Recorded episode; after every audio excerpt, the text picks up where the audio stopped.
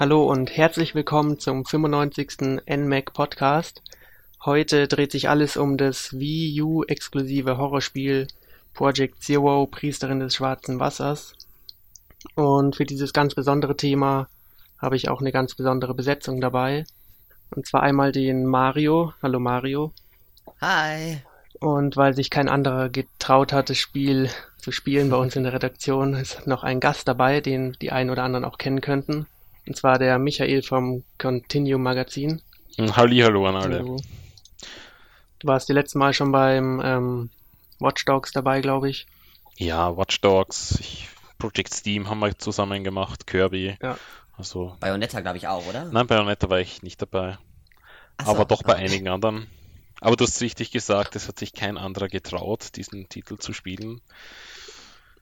Ja, ja. ein Horrorspiel für die Wii U ist ja auch nicht so wahrscheinlich, dass man das öfter sieht. Das stimmt. Weil, ja. ja, das ist ja ähm, ganz frisch, frisch erschienen zu Halloween. Und es war gar nicht mal so selbstverständlich, nachdem der Vorgänger auch schon Japan exklusiv war, war der fünfte auch erstmal nur als Japan-Only angekündigt, angekündigt worden. Aber nach einer Nintendo Direct hat dann Nintendo verraten, dass er auch nach Westen kommt. Und wie habt ihr denn darauf reagiert, als der angekündigt wurde? Kennt ihr die Vorgänger schon oder war das erstmal eine Neuerung für euch? Um, ähm, also wenn ich, wenn ich anfangen darf, äh, ich kenne die Vorgänger nur von Erzählungen. Ich habe ja lang bei Console.at gearbeitet oder Console Plus in Deutschland. Dort haben die Kollegen immer wieder davon geschwärmt. Das ist dieses Horrorspiel mit dieser Kamera. Das muss man gespielt haben. Sehr, sehr cool. Ich habe nie eine PlayStation 2 besessen, daher ist das alles an mir vorbeigegangen, wollte es aber zumindest irgendwann einmal nachholen. Bin nach wie vor nicht dazugekommen, deshalb freue ich mich, dass er es doch nach äh, Europa geschafft hat, dieser Titel. Er ist ja schon letztes Jahr, also etwas mehr als ein Jahr äh, her in Japan erschienen. Das heißt, ja. wir haben richtiges Glück. Bei uns in Europa erscheint sogar eine Retail-Version in der Limited Edition, äh, in den USA nur im eShop. Das heißt auch für Sammler etwas ganz Nettes. Ich habe sie hier stehen. Ähm, von daher ja, freue mich irrsinnig drauf und ähm, bin halt mittendrin. Ja, ähm, Mario? Ja, bei mir war es äh, ganz witzig eigentlich. Äh, meine, meine Ma äh, liebt die, diese Project Zero Spiele seit letztes Jahr ungefähr und hat alle durchgespielt, bis auf, ich glaube, den einzigen auf der Wii, der nur in Japanisch rausgekommen ist. Okay. Aber sonst alle gespielt. Wow, coole, coole und, Ma. Äh, ja, ja, die, äh, ja, spielt die halt alle und hat sich dann auch übelst gefreut natürlich, dass der jetzt äh, rauskommt. Die hat sich vorher halt auch schon 10.000 Videos angesehen, weil das ist ja schon eine Weile in Japan raus gewesen. Und ähm, ja, deswegen kenne ich so ein bisschen so von den Spielen, wenn man was, man sieht das ja zwischendurch mal, wenn sie dann die gespielt hat. Äh, aber ich habe auch nur jetzt den neuesten Teil angefangen zu spielen. Die anderen wollte ich auch mal anfangen, weil die auch sehr, sehr gut sein sollen. Aber mit den vorigen Spielen habe ich jetzt noch keine so große Erfahrung. Okay, mir geht's da ähnlich wie deiner Mutter, Mario. Also ich habe die auch in den letzten zwei Jahren ungefähr alle nachgeholt und muss schon sagen, dass die ziemlich was bieten, wenn man Horrorspiele mag. Und auch der fünfte jetzt, also die fünf haben sie ja gestrichen, die Zahl aus den Namen, aber ist ja offiziell der fünfte Teil, erzählt wieder eine klassische Project Zero Geschichte. Und zwar dreht sich um ein paar Figuren, in dem Fall Mio, Yuri und Ren, also sehr japanisch, das merkt man schon die sich im Hikami-Gebirge verirren und durch unterschiedlichen Beweggründen das Gebiet aufsuchen. Und wie man es so kennt, ist die Bergregion natürlich verflucht. Also es war mal ein heiliger Ort voller ähm, Tempel und Ritualien und so weiter. Aber durch gewisse Ereignisse sind dann viele Menschen umgekommen und jetzt ähm, spukt dort selbstverständlich. Und die Geschichte pendelt sich dann zwischen unterschiedlichen Thematiken ein. Also am Anfang meint man, es ist noch eine klassische Geistergeschichte, aber später dreht sich dann um die Priesterinnen auf dem Ort, dann geht's um das Wasser auf dem Berg, um die Heiratskultur. Also insgesamt ist die Geschichte wirklich das Hauptaugenmerk, würde ich fast sagen, auch wenn man es am Anfang vielleicht gar nicht vermuten mag. Um die Geschichte zu erleben, muss man zwar ziemlich viel lesen, also es gibt viele Notizen und ähm, Hinweiszettel, auf denen die Geschichte auch erzählt wird. Und wie sehr habt ihr denn die ganzen Zettelchen durchgelesen oder habt ihr die eher weggeklickt? Also ich lese mal die ganzen Sachen schon sehr durch. Wobei ich dazu sagen hm, muss, ich dass ich eigentlich dieses ganze Lesen im Jahr 2015 ein bisschen altmodisch finde. Frage ist halt, ob die Entwickler das darauf ausgelegt haben, halt um an den alten Teilen anzuschließen. Da war das ja auch schon. Ähm, klassisch auch Resident Evil, da gibt es auch immer sehr viel zu lesen. Ähm, aber da es doch ähm, eine Geschichte gibt, die ich wirklich verstehen möchte und, und auch erleben möchte, lese ich mir das alles in Ruhe durch. Und man muss auch ganz ehrlich sagen, es sind halt pro gefundenem Zettel vier bis sechs Seiten, also es ist nicht so tragisch. Kann man auch lesen. Ja, da kann man schon mal durchlesen. Und du, ja, Mario? Definitiv. Ja, auch genauso. Also ich lese mir das auch durch. Eine Sprachausgabe wäre auch eigentlich ziemlich nett gewesen, tatsächlich. Mhm. Aber ich meine, man kann ja schon froh sein, dass es auf Deutsch überhaupt rausgekommen ist und nicht nur auf Englisch. Und ähm, ja, ich mag ja eh lesen. Ich spiele ja auch Spiele wie Phoenix White oder sowas. Und im Gegensatz zu dem ist es dann wirklich Erholung quasi. Das ist wirklich gar nichts. ja, viele haben kritisiert, dass die Schriftfarbe zu sehr dem Hintergrund ähnelt, aber ich fand, das kann man schon lesen. Also so viel war es ja nicht, wie Michael sagt. Es ging schon. Ja, hätte ich jetzt auch keine Probleme bemerkt mit dem Lesen. Ja. Ähm, man merkt ganz klassisch, dass die Geschichte aus der Feder desselben Autors ist wie von den Vorgängern. In einem Interview hat nämlich mal irgendjemand bekannt gegeben, dass die meisten neu an dem Spiel gearbeitet haben. Also der Grund war angeblich, dass man neue Ideen und neue Leute haben wollte für neue Spielideen.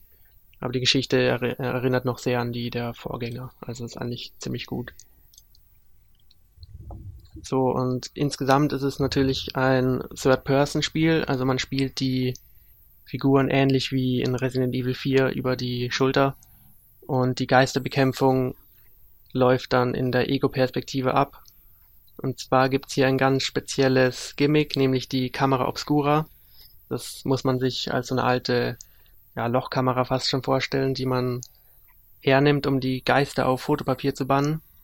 Und das war schon seit jeher ein ziemlich cooles Kampfsystem eigentlich. Es erinnert zwar an Shooter-Mechaniken, aber ist doch ziemlich mit ja, Taktik beladen, wenn man mit den Filmen dann wechseln muss und die Gegner dann ins Visier nehmen muss. Man kann auch nicht unendlich oft schießen und so weiter. Und man muss manchmal abwägen, will man jetzt laufen oder lieber schießen. Und da hat sich der Entwickler auch was ganz Besonderes einfallen lassen, um das U Gamepad einzubinden. Und zwar gibt's Bewegungssteuerung in dem Sinn, dass man das Gamepad einfach als Kamera verwendet und dann im Idealfall vor dem Bildschirm damit rumfuchtelt und die Gegner ins Visier nimmt. Wie seid ihr denn damit so zurechtgekommen? Uff. äh, ich, also erstens, die Idee finde ich unglaublich toll mit der, mit der Kamera. Und ich finde die Kamera Obscura generell ziemlich cool. Ich hätte die gerne so ein, so ein, so ein Replika in meinem Zimmer tatsächlich. ähm, aber äh, teilweise dieses Rumdrehen, also dass man so ähm, horizontal drehen kann zum Beispiel, äh, ich weiß nicht. Also ich finde, das ist teilweise echt umständlich, vor allem wenn man dann, ähm, wenn man dann irgendwas fotografieren muss und dann passt das nicht so ganz im Winkel und dann muss man nochmal ein bisschen drehen. Ähm, das ist ein bisschen schwierig tatsächlich, weil die Geister sind zwar gar nicht mal so schnell immer, aber irgendwie stelle ich mich dann immer so an, dass ich länger brauche und ich dann meistens immer getroffen werde und dann am Ende so panisch herumdrücke, dass ich irgendwie schaffe, die zu treffen. Aber generell finde ich, das ist das schon echt ein cooles System. Mir ist auch noch nie aufgefallen, dass es so Shooter-mäßig ist, wie du gerade gesagt hast. Das ist echt ganz gut verschleiert. Also zumindest ist mir nie aufgefallen. Ich mag ja eigentlich so gar keine Shooter. so mit den ganzen Waffen und ähm, Umrüsten, Munition und so weiter und so fort. Aber es ist mir echt noch nie aufgefallen tatsächlich. Und also mir gefällt's, bis auf, bis auf, dass es halt ein bisschen schwierig ist, damit umzugehen teilweise. Ja, mir ging es ungefähr so wie Mario. Ich, ich kannte die Spielmechanik von Steel Diver am 3DS. Da hast du ja auch wirklich dich drehen müssen, selbst um umherzusehen. Äh, ungefähr gleich funktioniert das in, in Project Zero jetzt. Aber ich hatte auch ein riesiges Problem damit, ähm, dass man wirklich den Geist einfängt, weil die schweben ja immer hin und her. Man hat ja nicht immer nur an einem Ort und dann quasi wirklich sich noch mehr zu drehen und noch mehr zu drehen und dann ist das Wii U Gamepad sowieso leer und hängt am Strom und dann verheddert ja. man sich. äh, ja, es ist, sage ich mal, suboptimal. Die Idee ist großartig, finde ich äh, wirklich cool, weil man auch das Gefühl hat, man ist wirklich im Spiel. Aber die Umsetzung, ähm, ja, nicht ganz gelungen, äh, könnte sicher verbessert werden, äh, zumal auch die Geister in dich reinrennen und dann musst du wieder raus und, und ein bisschen weiterlaufen und dich wieder umdrehen und dass generell die, die, die Steuerung etwas sehr träge ist, hat sich das, ja, das erinnert sehr an die alten Tage des äh, Horrorgenres ein bisschen. Ja, und da habe ich auch überlegt, ob sie das nicht vielleicht absichtlich gemacht haben, weil es ja doch zu dem beiträgt. Da habe ich immer wieder die, die Resident Evil Diskussion von Teilen äh, vor vier, die sagen, hm, diese Panzersteuerung, die gehört dazu, das macht eben diesen Horror aus. Ähm, es steuert sich nicht ganz so schlimm wie die, die ersten Resident Evil Teile, aber äh, es trägt auch nicht unbedingt dazu bei, dass man wirklich die Ruhe bewahrt, sage ich mal. Und von daher kann ich mir schon vorstellen, dass das Absicht war. Ähm, ja, aber es ist nicht so schlimm, dass man jetzt das Gamepad an die Wand knallen würde. Das ja. So schlimm ist nicht dann. Am, am vergleichbarsten ist es ja eher noch mit dem vierten Teil. Also ich finde ja mhm. Panzersteuerung im Grunde nicht schlecht. Also die ersten Teile haben auch die auf die Steuerung in vorgenerierten Hintergründen gesetzt und es war auch ziemlich gut. Aber leider macht die Figur nicht immer das, was man will. Also in Resident Evil drückt man nach vorne und er geht nach vorne. Und hier hat man dann auch Probleme mit der trägen Kamera und dann läuft sie nach hinten oder nach vorne und so weiter. Mhm. Das war teilweise schon ein bisschen schwer zu kontrollieren, auch wenn es dazugehören könnte. Hm, auch bei Items, also wenn ich Items aufheben möchte, dann, dann bin ich auch des Öfteren am, am Stand irgendwie hin und her gerutscht, damit ich ja. das noch bekomme und dann drückst du R und dann aktiviert sich dieser Geistmodus. Also, und dann hat man auch überall diese ähm, Hinweispfeile, die an allen Ecken blinken. Die gab es davor auch nicht. Jetzt weiß man immer genau, wo ist der Gegner, wo ist ein Item noch zum Einsammeln. Mhm. Und die fand ich auch ziemlich irritierend teilweise. Ja, aber im Grunde ähm, ja. sollten, sollten natürlich helfen, fand ich jetzt äh, mal für die versteckten Items sehr praktisch. Weißen Pfeile, auch die roten Pfeile, aber natürlich hat es auch schon Situationen gegeben, wo ich mich dem, dem roten Pfeil quasi ähm, den, den, den verfolgt habe. Und der Geist hat sich aber in dieselbe Richtung gedreht. Das heißt, ich bin halt wirklich dort gesessen und habe mich gedreht am Stand. Und ja. Ja, die Menschheit schreit ja eigentlich schon seit längerem nach einem neuen Pokémon Snap. Und jetzt sieht man, wie es aussehen könnte. Also. Ich fand es als Steuerungsalternative gut, aber zum Glück kann man ja dann zur klassischen Analogsteuerung umtauschen. Genau. Und dann kommt man, kommt eigentlich auch jeder dann zurecht. Also das verwende ich jetzt auch mehr, die, die Sticks, damit ja. man ein bisschen nachdreht, weil sonst ist es schon sehr umständlich. Ja. Man kann ja auch, wenn man analog steuert, immer noch das Gamepad kippen. Das gehört ja auch zur Spielmechanik dazu. Da finde ich es dann nur komisch, dass dann die Steuerung nicht mitkippt. Also wenn man nach links drückt, dann geht die Kamera irgendwie nach oben oder andersrum. Und das war ein bisschen komisch dann. Das kann man schwer beschreiben, aber irgendwie hätte man da noch eine Option mehr einbauen können zum An- oder Ausschalten oder so. Mhm. Na, ich benutze auch die, die kombinierte. Ja. Ähm, ja, zum Glück ist das Spiel nicht fordernd. Also wenn man mit der Steuerung nicht äh, zurechtkommt, finde ich das Spiel auch auf normal gut machbar. Man findet viele Heilgegenstände und kann sich auch nach jeder Episode in einem Untermenü Sachen nachkaufen mit den ähm, eingesammelten Punkten, was Möglichkeiten ähm, erschließt, aber meiner Meinung nach den Survival-Horror-Aspekt ziemlich ins Hintertreffen schiebt. Oder fandet ihr das Spiel fordernd bis jetzt? Ähm, bislang noch nicht so, wie ich es mir erhofft hätte.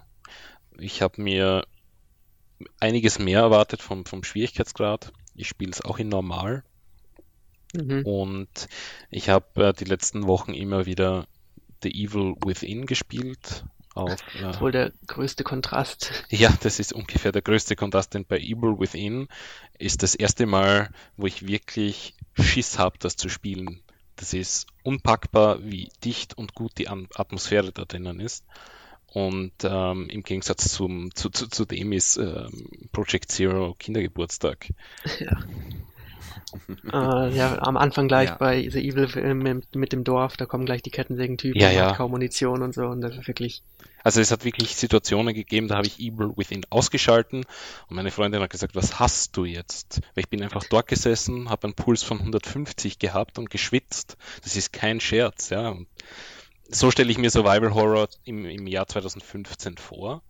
Ähm, muss nicht immer ganz so extrem sein, aber ähm, Project Zero hat da schon, ich weiß nicht, ein paar Defizite, ja. ja, ein paar Defizite ist gut.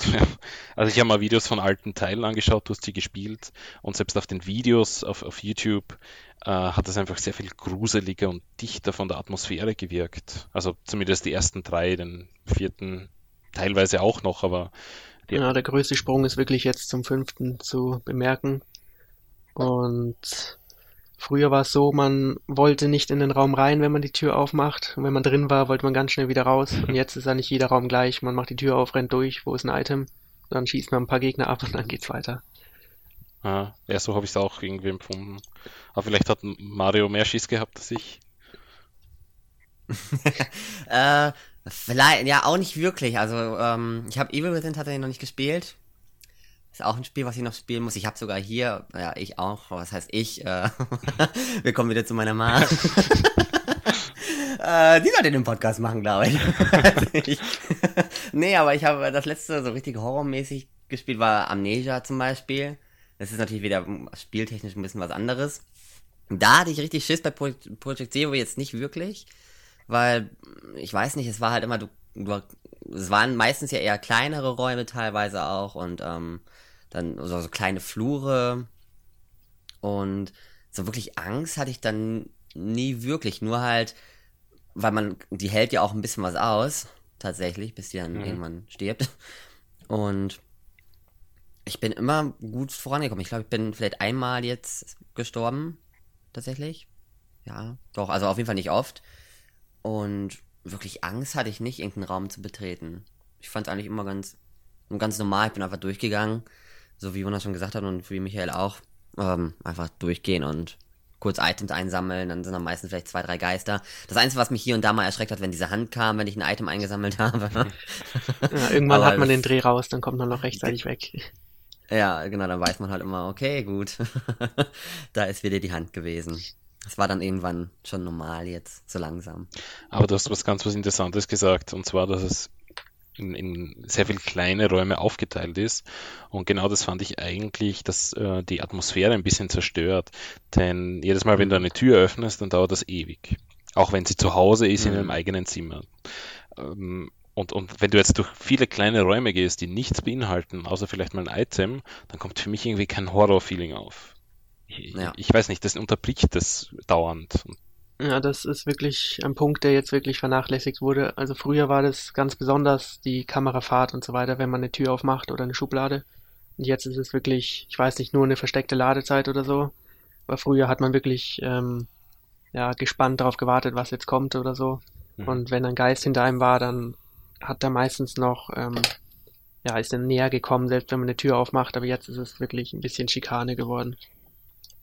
Ja, Erinnert mich auch ein bisschen an Resident Evil. Wenn man sich den ersten Teil ansieht. Stimmt, ja. Ich weiß nicht, wie es beim zweiten Teil war, aber im ersten Teil war doch auch mal diese ewig lange Türanimation. Ich kann erinnern, in, in Zero gab es die noch und Zero kam sehr spät. Also ja, da hast du in einem Zug diese Zwischentür gehabt, wo nur die Hm, das Tür war jetzt. schlimm. Ne? ja. Ja, ich weiß nicht, also es ist, ist irgendwie schade. Sie haben sehr viel eingebaut, das, das eben nicht wirklich Horror aufkommen lässt. Und wenn ich zurückdenke, ich meine, es gibt auf der Wii U, also mir wird jetzt überhaupt kein Horrorspiel einfallen. Vielleicht kannst du mir auf die Sprünge helfen, aber so wirklich geben tut's eigentlich nichts. Für die View eigentlich Ja. gar nichts. Ja. Nee. Ja, ich Doch, glaub, es das gibt- nächste, was noch irgendwo dran kommt, wäre vielleicht Zombie U, aber ich meine, da werden Oh, stimmt, stimmt. Aber Zombie U hatte ich ein, ein, Ja. doch einige Male die, die Hosen voll. Weil, Ja, wenn man nichts mehr hat, zum Wehren oder so. ja, ja, nein, vor allem die sind auch irrsinnig schnell, die Zombies gewesen und, und dort Mhm. habe ich mich schon von Raum zu Raum gekämpft und wenn dort wirklich nur ein Zombie war, dann habe ich schon die Panik bekommen. Also das war schon sehr gut vom, vom Feeling. Stimmt, ja. Und irgendein E-Shop-Spiel gab's noch, so ein Silent Hill-Klon oder sowas, den habe ich vergessen, aber der soll auch gut gewesen sein. Mhm. Aber sonst hört's auf. Ja, umso schade. Hm, glaubt ihr denn, dass der ähm, Verlust am Horror auch am Design der Figuren liegen kann? Weil es gibt ähm, äh, die Möglichkeit, die eventuelle Freizügigkeit dieses Spiel besitzt, dafür verantwortlich zu machen.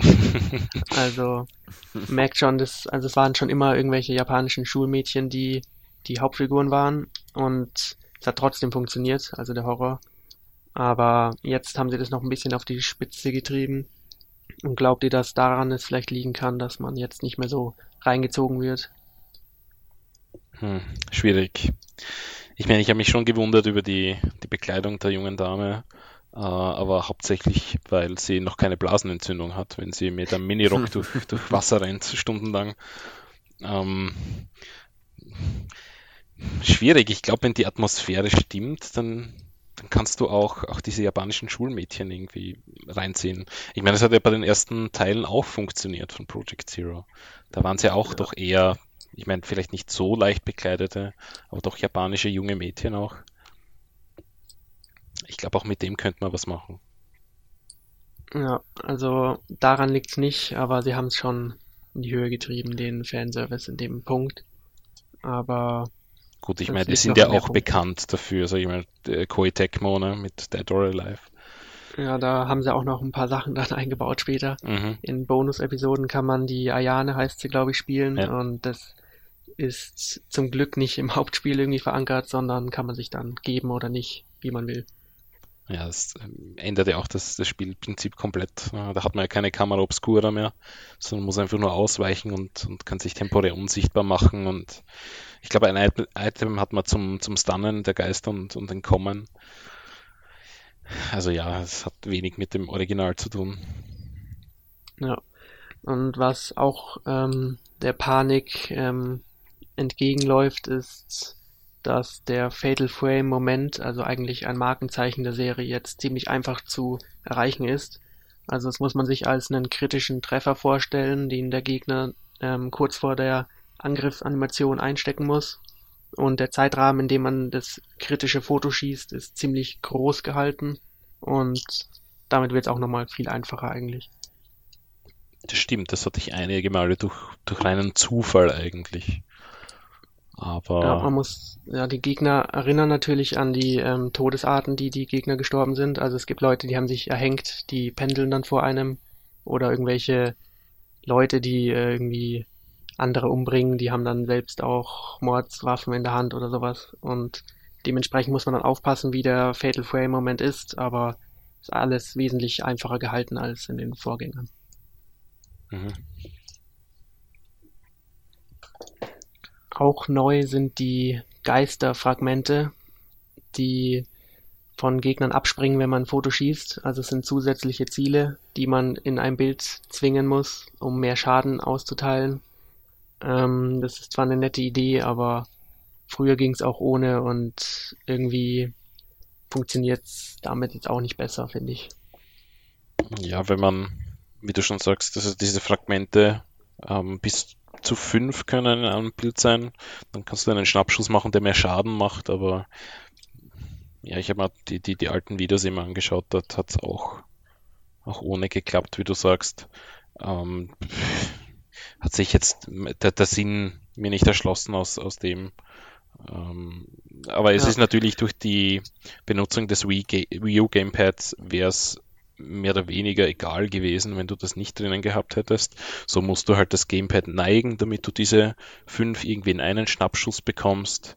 Also ich, ich schätze mal, sie haben das rein aus dem aus dem äh, Wii U Gamepad, aus der Nutzung eingebaut.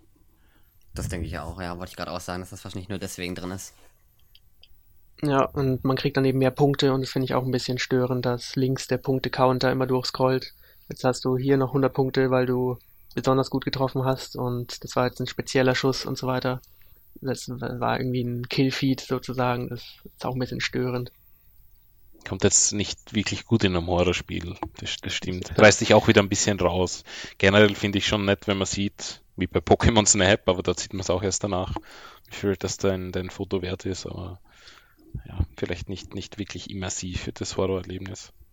Ja, früher waren die Punkte auch wesentlich äh, subtiler irgendwo am Rand, am Schluss nur eine Zahl oder man hat sie erst im Menü gesehen und jetzt kann man wirklich sehen, wie die Kamera als äh, Waffe sozusagen funktioniert.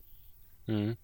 Ja, du hast, wenn du schon ansprichst, die Waffe, auch, auch Möglichkeit, die abzugraden natürlich, äh, verschiedene Objektive zu finden, wo du mehr Schaden machst und, und äh, Punkte auch zurückbekommst, Lebenspunkte oder mehrere Fotos hintereinander schießen kannst.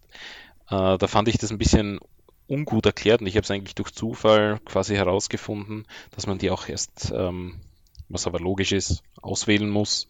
Ich habe mir gedacht, die sind automatisch dann drauf. Ja.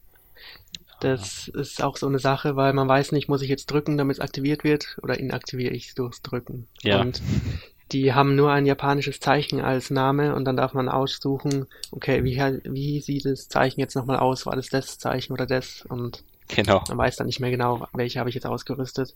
Aber das stimmt, das ist wirklich ein nettes ähm, System, um seine Kamera aufzubessern.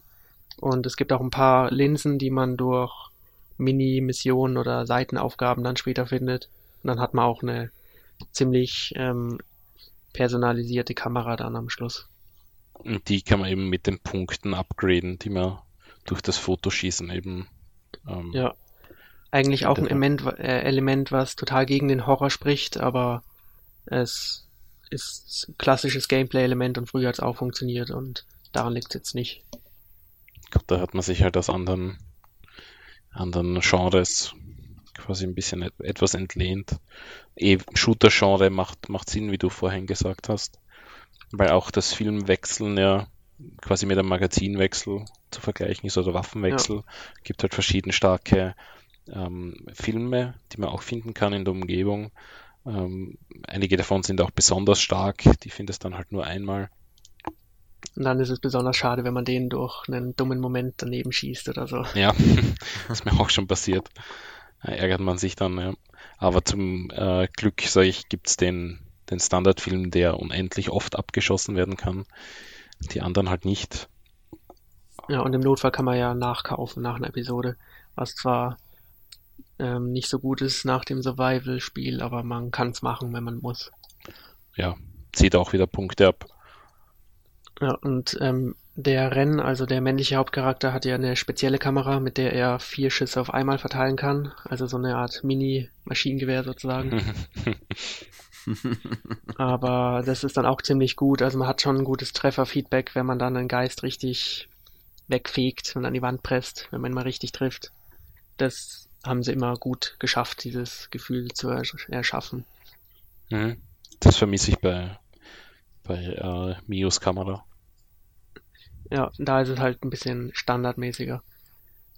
Mm, Insgesamt kann man ja sagen, dass, ähm, obwohl die schon alle sehr freizügig gestaltet sind, die Figuren, und alles ein bisschen leichter gehandhabt wird, sind sie doch ziemlich äh, depressiv, kann man sagen. Also wird nicht einmal gelacht in dem Spiel, glaube ich. Also vielleicht am Anfang so ein bisschen. Aber also man kann sich schon auf eine ziemlich ähm, finstere und gruselige Geschichte einstellen, aber man sollte nicht erwarten, dass man jetzt ähm, irgendwie ein gutes Horrorerlebnis damit jetzt mitnimmt. Ja, zumindest wenn man nicht irgendwie, ähm, also wenn man vorher schon so ein paar Horrorspiele gespielt hat, ne? Ich denke, wenn man jetzt überlegt, wenn, ich weiß nicht, um das jetzt nicht zu klischeehaft zu halten, aber so Leute, die Wii U haben und eventuell gar nicht so viel Horrorspiele spielen, für die könnte es ja doch ziemlich horrormäßig sein, aber es ist jetzt nicht unbedingt das Horrorspiel des Jahres. Na, der Ersteindruck kann manchmal schon sehr entscheidend sein, was man als erstes dann spielt. Mm, ja. Mhm. Na gut, nachdem es quasi keine Alternative gibt, könnte es natürlich äh, für viele dann ein, ein Referenzpunkt sein, aber wie gesagt, da gibt es natürlich sehr, sehr viel äh, andere Spiele, die weitaus besser sind. Ja, und wenn man eine Wii U hat, hat man ja die schöne Abwärtskompatibilität und dann kann man sich das Remake vom zweiten Teil einlegen und das ist schon wesentlich besser. Also, Stimmt, da gab es ja äh, vor einigen Jahren das Remake. Ja. Hatte 2012 oder so, also ganz am Mhm. Schluss zur Wii-Ära. Und dann hat sich keiner gekauft und Nintendo hatte keine Lust mehr und zum Glück haben sie den fünften trotzdem noch gebracht. Gut, sagen wir mal so, Nintendo hat mit Release-Dates schon sehr oft sehr komische Entscheidungen gemacht.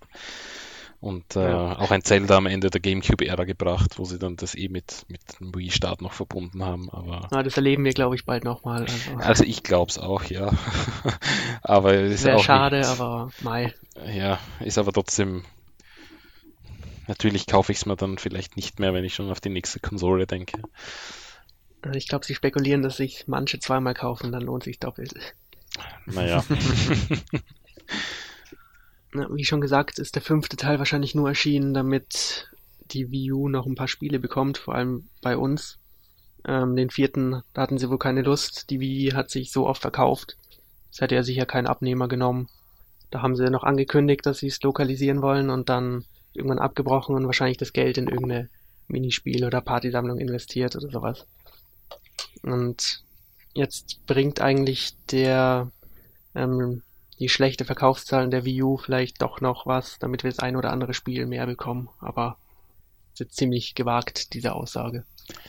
ich meine, wenn man so überlegt, hat natürlich Nintendo noch einiges in der Tasche für nächstes Jahr. Also macht natürlich Sinn, die Wii U vielleicht noch etwas zu boosten. Äh, Im Moment hat sie ja einen kleinen Aufschwung. Ähm, wenn sie dann vielleicht in einem halben Jahr für ja, 50 oder 100 Euro weniger zu, zu haben ist, Ja, hat man noch einen schönen aktuellen Spielekatalog. und da kommt ja noch wirklich einiges. Also ähnlich wie der GameCube gibt's ein paar der besten Spiele sozusagen und insgesamt vielleicht nicht so viele, aber die reichen vollkommen aus. Ja, ich denke da an, also wenn wirklich Zelda noch kommt, Zelda, dann haben wir Pikmin 4 noch nächstes Jahr.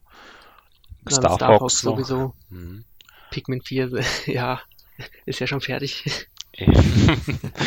ja, also es, es kommt schon noch einiges und wenn man das dann mit einem, einem guten Bundle vielleicht auch verkauft ähm, und, und äh, wie gesagt, die Horrorspiele sind ja eh sehr rar auf der Wii U, kann man auch dort zugreifen, dann macht, macht schon Ja. Sinn. Aber natürlich äh, in limitierter Edition im Handel, sonst im E-Shop. Also Und ja, trotzdem hoffe ich, selbst wenn das Spiel nicht jedem gefällt, dass es sich einigermaßen gut verkauft. Und ich habe auch irgendwo schon eine Statistik gesehen, in Japan war es besser als der Vorgänger von den Verkäufen her. Und ich denke, bei uns wird es auch ein paar Abnehmer finden. Und Nintendo lässt sich dann auch verleiten, ein paar andere Spiele mal bei uns zu veröffentlichen. Ähnlich wie Square Enix mit Bravely Default war es, glaube ich. mhm. Das wollten sie ja erst Mhm. nicht herbringen, weil sie meinen, wir entwickeln jetzt Spiele separat für den westlichen Markt und dann wundern sie sich, dass ein gutes Spiel doch gut ankommt. Ja. Aber ich habe noch eine Frage an euch bezüglich ähm, technische Umsetzung oder Grafik. Wie, wie fandet ihr die? Weil mich hat das doch ein bisschen erschreckt, dass äh, einige Texturen sehr ma- matschig waren und, und auch ähm, 3D-Objekte nicht wirklich 3D, wie zum Beispiel Henkel an den Schubladen gefehlt haben. ja, Also es hat für mich eher den Eindruck des Resident Evil 4 HD Remakes damals gemacht, das ja auch nicht sehr berühmt war. Ähm, hat mich bislang auch ein bisschen gestört, muss ich ehrlich sagen. Wie seht ihr das? Ja.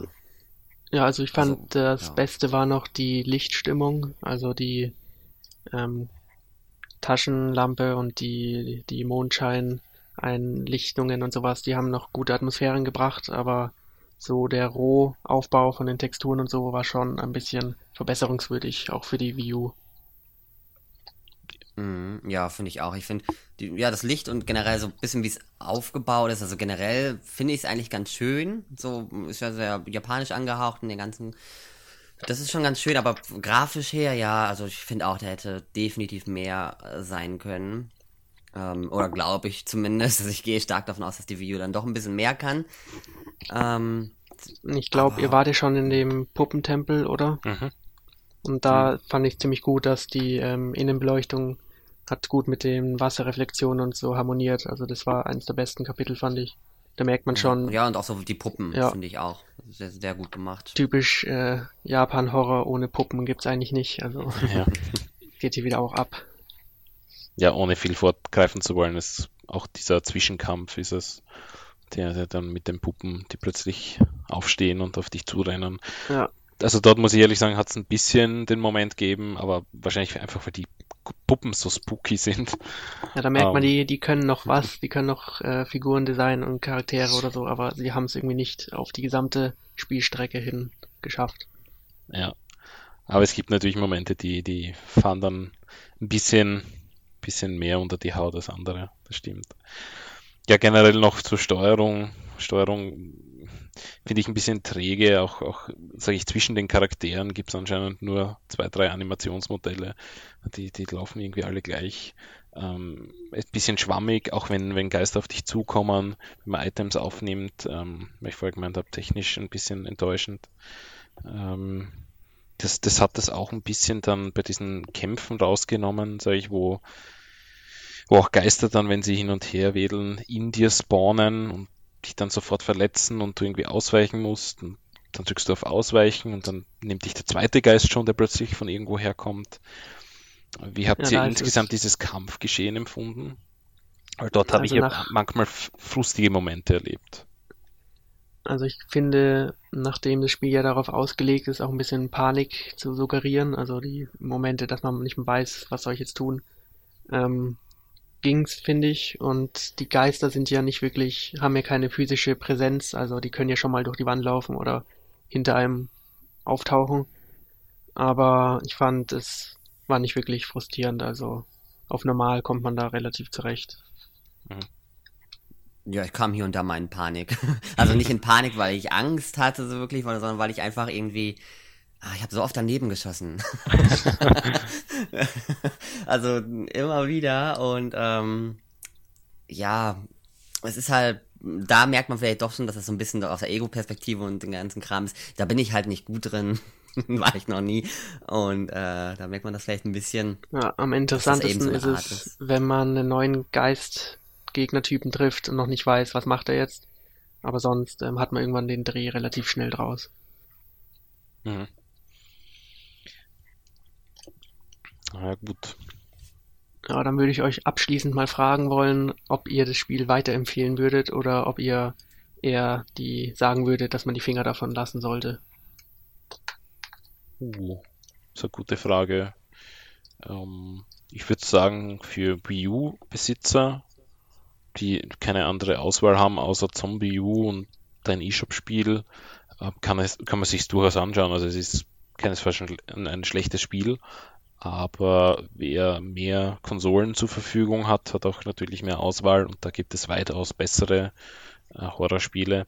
Aber es kommt natürlich auch immer darauf an, wie viel Horror verträgt man. Ähm, The Evil Within zum Beispiel würde ich nicht jedem empfehlen, weil dort braucht man ab und zu Windeln, damit man das durchspielen kann. ähm, wer sagt, er möchte ein bisschen Horror, ein bisschen Spook, kann ich mir das perfekt vorstellen. Ja, ich denke auch. Ich denke, es passt so ein bisschen so als Horrorspiel bei Nintendo hin. Also, also das heißt, ne, Horrorspiel Nintendo ist eigentlich nicht so ein Ding. Aber ich denke, für es, es passt ganz gut da rein. Und empfehlen, ob ich es empfehlen würde, ja doch, doch, es soll sich schon verkaufen, damit wir noch einen Nachfolger bekommen. äh, aber vielleicht sollte man vielleicht erstmal, weil die Spiele ähneln sich, denke ich ja auch, so wie ich das jetzt gehört habe, ne, ziemlich stark hier und da mal, manche sind besser. Aber so vom, vom Aufbau her sind sie ja doch, glaube ich, alle gleich. Oder sehr ähnlich zumindest. Dass man sich vielleicht aufgrund dieser Abwärtskompatibilität, ne, das ist Julian hast ja schon gesagt, sich vielleicht auch das andere erst günstig kauft, bevor man 60 Euro, nee, 50 kostet es, glaube ich ähm, 50, ausgibt, um sich das, um sich das dann zu geben. Ich glaube, da ist die Steuerung dann wahrscheinlich auch ein bisschen einfacher ohne Gamepad, oder? Ich weiß es ja nicht, aber ja, mit Controller. Es gibt einen Knopf, womit man sich direkt umdrehen kann. Das ist schon mal das Beste. Mhm. Also es ist ein mhm. bisschen einfacher, ja. Ja, ne, und dann kann man da vielleicht ein bisschen erstmal gucken, ob einem das Spielprinzip gefällt. Aber generell, ich meine, es ist definitiv eigentlich doch schon ein ziemlich gutes Spiel. Ja, und äh, mindestens als Adventure mit Story-Fokus kann man es schon genießen eigentlich. Mhm. Ja, also von der Story Und, her, denke ich, ja. ist es schon, schon auf alle Fälle einen Blick wert. Weil ich möchte auch so. wissen, wie es weitergeht. Ich habe es ja noch nicht ganz durchgespielt, aber ähm, es ist schon eine sehr wirre Story ein bisschen. Ich finde sie auch ein bisschen eklig manchmal, einfach von der Vorstellung her. Aber ähm, ja, nein, storymäßig ist, ist schon sehr gut. Ja. Ja, und als Bonus für Leute, die irgendwelche Vorgänger gespielt haben, gibt's am Schluss noch ein paar generelle Infos über ein paar Figuren von davor und so weiter. Also storymäßig. Man hat auch, glaube ich, vier oder sechs verschiedene Enden. Also man kann da schon sich auch nochmal dran setzen. Also daran liegt's nicht. Ja, es ist auch sehr lang. Also ich habe jetzt äh, ungefähr geschaut, also Episoden dauern so 40 Minuten, 45, manchmal eine Stunde. Also es ist schon sehr viel Spielzeit, die da reinfließt auch. Ja, ne, äh, ich schätze mal so zwischen 12 und 17 wird man mindestens beschäftigt sein. Hm. Ah, das ist heute ja äh, heutzutage schon sehr ungewöhnlich, nachdem die meisten Ja, Spiele nach sechs Stunden raus kaufen sich das zwar mit Backtracking hier und da, aber das ist jetzt nicht so schlimm. Gut, es ist ja auch ein bisschen generell langsamer vom, vom Pacing, sage ich, was ja ein Horrorspiel ist. Aber ja, ich habe Metroid äh, ADM zum Beispiel auf 100% in sechs Stunden durchgespielt. Das war dann Ja, aber auch nicht sehr berühmt. Hast du es wahrscheinlich länger als sechs Stunden gespielt insgesamt, oder? Oder Ja. im ersten Durchgang? Natürlich Nettozeit war, war sechs Stunden, aber dort habe ich auch Backtracking gebraucht. Also. Ich denke, Ja, Metroid, ja. Aber ich denke, für das Geld, was man ausgibt, äh, kriegt man, vor allem wenn man es Retail kauft, ein, äh, eine nette Limited Edition. Vielleicht sprechen wir die auch noch kurz an. Es ist dabei ähm, eine schöne Verpackung. Es ist äh, das Spiel in der normalen Spielhülle drinnen. Dann ist ein Steelbook dabei. Wobei ich nicht ganz verstehe, warum normale Spielhülle und Steelbook. Aber gut, es ist ein Artbook dabei und das sind so Cards dabei noch, Prints. Und ich glaube, insgesamt für das Geld bekommt man wirklich was geboten. Also Preis-Leistungs-Verhältnis ist absolut okay. Ja, Genau, und wenn man sich unsicher ist, gibt's hier die Möglichkeit, die Demo-Version im eShop runterzuladen. Das ist auch Ach, ganz stimmt. was Neues sozusagen, Mhm. dass man die ersten zwei Kapitel und den Prolog kostenlos spielen kann. Und man sagt sich zwar, also hier und da wird mal gemunkelt, dass Demos Spielverkäufen eigentlich ähm, nicht so gut weiterhelfen, aber ich finde es eigentlich sehr fair, weil von den ersten zwei Kapiteln dann kriegt man gut mit, was das Spiel einem bieten will und dann kann man sich entscheiden, ob man es kaufen will oder nicht. ja ich denke, da Ja. wird man sicher eine Stunde oder eineinhalb rausschlagen können aus den ersten zwei Kapiteln. Ja. So, habt ihr noch irgendwas zu sagen oder sind wir damit fertig? Sind die, äh, ich weiß es gar nicht so genau, ich habe jetzt nicht geschaut, sind diese DLC-Kostüme schon dabei? Oder muss man die freispielen, dieses Ganze? Es war doch irgendwie, dass es Ja, äh, Samus gibt und also es, ich weiß nicht. ja, es gibt freischaltbare Outfits, wenn man das Spiel durchgespielt hat, ach so. aber die kommen erst ganz am Schluss dazu und man kann von einer ähm, Zensur sprechen, wenn man will, dass ein paar freizügliche Designs, soweit ich weiß, verschwunden sind und dafür eben andere dazugekommen sind. Aber die würden dann auch erst beim zweiten oder dritten Durchgang zu Trage kommen. Also so schlimm ist das jetzt nicht. Ach so, die kommen erst nach dem Durchspielen. Ich dachte, die kann man sich irgendwie runterladen oder so. Das weiß ich nicht genau, aber ich glaube erst freischaltbar. ah. Mhm. Na, ich habe eigentlich nichts mehr dazu zu sagen. Ja, dann frage ich gleich mal dich, Mario, was du so gespielt hast letzte Woche. Abseits des Ähm. Horrorspiels natürlich. Ja, ich habe ein bisschen Mario Maker gespielt. Auch dann- für YouTube oder Ah, auch für, ja, generell nur für YouTube. du bist ja gerne aufgezogen von Erik. Richtig, genau. Und ähm, dann habe ich noch äh, Tales of Hysteria weitergespielt. Also halt so Let's Play-Projekte halt eben, obwohl ich das auch mal wieder. Ich muss noch ein bisschen, äh, muss noch ein bisschen spielen und bearbeiten und den ganzen Kram. Und sonst privat habe ich Metroid Prime 2 gespielt. Ich habe Cool. ja angefangen jetzt wieder die Trilogie zu spielen, oder das erste Mal, besser gesagt, ich habe mir das im März ja für die Wii U geholt für 9 Euro irgendwas. Und da nochmal zum Backtracking, also Metroid Prime 1, ne, schrecklich. Hey, Moment, Moment. Ich finde es noch den besten Teil. Also ich, ich, Metroid Prime ist äh, eines meiner Lieblingsspiele aller Zeiten. Nee, ich find's super. Absolut. Absolut. Nur das Backtracking, das fand ich schrecklich, Ah, teilweise am. Ende mit diesen, ähm, das Spiel war super. Äh, ich find's immer noch, ich bin jetzt bei zwei in der Mitte und ich finde immer noch, eins hatte definitiv, war immer noch, ich weiß nicht, also gefällt mir bis jetzt noch mehr. Bis auf das Backtracking am Ende mit diesem, mit diesem, äh, was war das? Diese Artefakte, glaube ich. Aha, ja. Artefakte Ja. waren das. Das war so ein bisschen. Oh. Aber nee, ähm, privat spiele ich jetzt momentan weiter Metroid Prime. Ich hoffe, dass ich das jetzt bald durchbekomme. Ich bin eh positiv überrascht, weil ich habe ja eigentlich nur die 2D-Teile gespielt gehabt. Hatte ich, glaube ich, im letzten Podcast, Podcast schon erwähnt. Und ähm, habe mich eigentlich nie an den 3D-Teilen getraut, weil ich dachte so, na, nee, es ist so ein Ego-Shooter wahrscheinlich. Aber ist es ja gar nicht, eigentlich. Ähm, und damit habe ich meine Zeit größten, größtenteils verbracht. Ja. Das ist sehr cool. Also ich bin ja riesiger Metroid-Fan. Wahrscheinlich der letzte auf dem Planeten. Ähm, nächstes Jahr hoffe ich, dass Nintendo irgendwas zum, zum Jubiläum raushaut. Aber äh, wie gesagt, Metroid Prime Trilogy, ganz großer Tipp. Also sollte sich jeder mal anschauen. Und ich mhm. wünsche dir noch viel Spaß. Äh, der zweite Teil ist auch, auch großartig. äh, der dritte Teil ist dann ein bisschen anders, hat mich etwas an Halo erinnert, weil auch schon Sprachausgabe dabei ist. Also nicht von Samus selbst, sondern von den NPCs, aber äh, großartige Trilogie.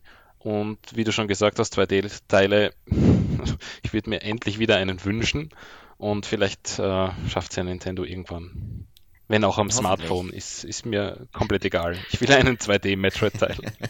Aber bist du denn gar nicht zufrieden mit dem neuen Metroid-Spiel? ich glaube, ich diskutiere seit ähm, dem Reveal von diesem Spiel mit Emil darüber, was für eine unglaubliche Frechheit dieses Spiel ist und, und, und beschämend für die Metroid-Franchise. Deswegen, ja. Ist ein sehr emotionales Thema, auf das würde ich lieber nicht angesprochen werden. Ja, ich glaube, es gibt auch irgendwo Petitionen zum abbrechen oder so ein Schmarrn. Ja. Aber hm. so weit muss man ja nicht gehen. Nein, aber äh, es ist leider, es, ja. Auch der Teil äh, Hunters am, am 3DS hat mir schon nicht sehr gut gefallen, aber gut. Was habe ich gespielt letzte Woche? Ich habe, ähm, das darf ich schon erzählen, für die Xbox One Rise of the Tomb Raider durchgespielt. Oh. Ähm, das kommt ja jetzt äh, exklusiv dafür und wird auch mein Game of the Year sein, da ich ja so auf Adventure-Action-Spiele mit Puzzle-Elementen äh, aus bin. Macht wirklich alles, alles gut. Vieles besser als Teil 1 und ich finde es auch äh, viel zugänglicher und, und entspannter als Uncharted 4. Das kommen wird oder generell die Uncharted 3. Habe ich durchgespielt. Okay. Ähm, kann ich jedem empfehlen, wenn es dann rauskommt. Äh, auf Nintendo-Konsole habe ich eben Project Zero gespielt. Äh, ja, gute, gute Kost für zwischendurch. Ähm, Tests ja auch gerade für fürs Continue-Magazin. Bin noch nicht ganz fertig. Und äh, da ich die PS3 äh, PlayStation Plus Spiele noch irgendwie abspielen muss, da habe ich auch noch 60 davon auf, auf der PS3 liegen, habe ich mir Batman Arkham City angeschaut, den zweiten Teil und circa zur Hälfte durchgespielt. Äh, habe nie mehr als den ersten Teil gespielt. Finde ich auch, auch gut. Bin froh, dass ich das endlich angefangen habe. Und ja, ich glaube, für nächste Woche steht dann, oder vielleicht für, für heute noch, äh, auch GB Robo an, das jetzt erschienen ist für den 3DS. Ja. Also ich habe mich seit einer Woche endlich dran gewagt und äh, The Witcher 3 angefangen wo man ja sagt, dass es nicht so schlecht sein soll. Munkelt man, das ja. ist ja wirklich äh, zu groß. Also man kann sich da ziemlich schnell verlieren. Ist wirklich ein super Spiel, sieht super aus, tolle Erzählung. Und ich hoffe, dass ich da genug Zeit finden kann, das auch gebührend zu behandeln in nächster Zeit. Ein Kollege von mir hat über 100 Stunden reingesteckt und nicht annähernd alles gesehen noch an Side Missions. Ja, die sind ja auch alle wirklich erwähnenswert. Also es gibt ein paar, wo man nur Schmarrn sammeln muss, aber im Grunde ist das Missionsdesign wirklich toll. Ja, das wird dich noch einige Stunden beschäftigen. Gut, und nächste Woche sprechen wir dann über Sin and Punishment und zwar über alle Spiele, also das Franchise. Und da bin ich auch dabei und sonst noch der Erik und der Emil. Und sonst wünsche ich euch noch eine schöne Woche. Ebenfalls. Ciao. Tschüss. Ciao.